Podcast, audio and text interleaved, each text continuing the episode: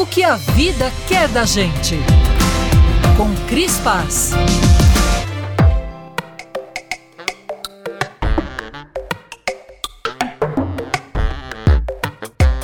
Existe algo em comum entre as decisões transformadoras que tomei na vida.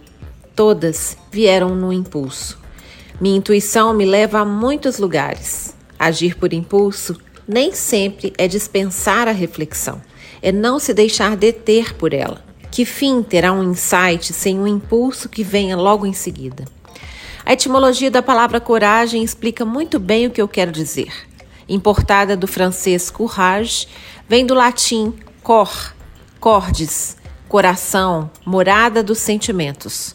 Diferente da imagem truculenta de um brutamontes batendo no peito, a coragem fala de agir alinhado com ânimo e força interior, o que vem sendo bastante ameaçado pelos novos tempos.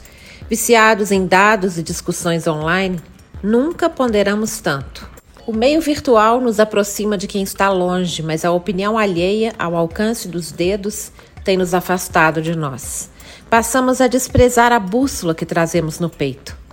Ter coragem é bem mais que não ter medo é deixar que o coração tome as rédeas e agir em consonância com a verdade que mora dentro de nós.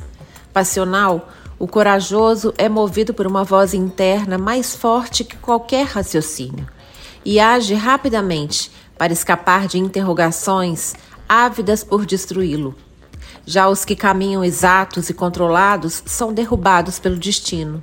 Impulsivo, ele é mestre em ensinar que o controle não passa de ilusão. Mas o verdadeiro ato de coragem é resultado de uma ideia que já vínhamos amando.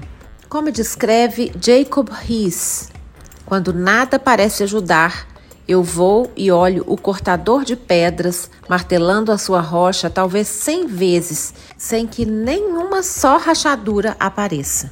No entanto, na centésima primeira martelada, a pedra se abre em duas. E eu sei que não foi aquela a que conseguiu, mas todas as que vieram antes. Eu sou a Cris Paz no Instagram, arroba eucrisguerra e também arroba eucrispaz.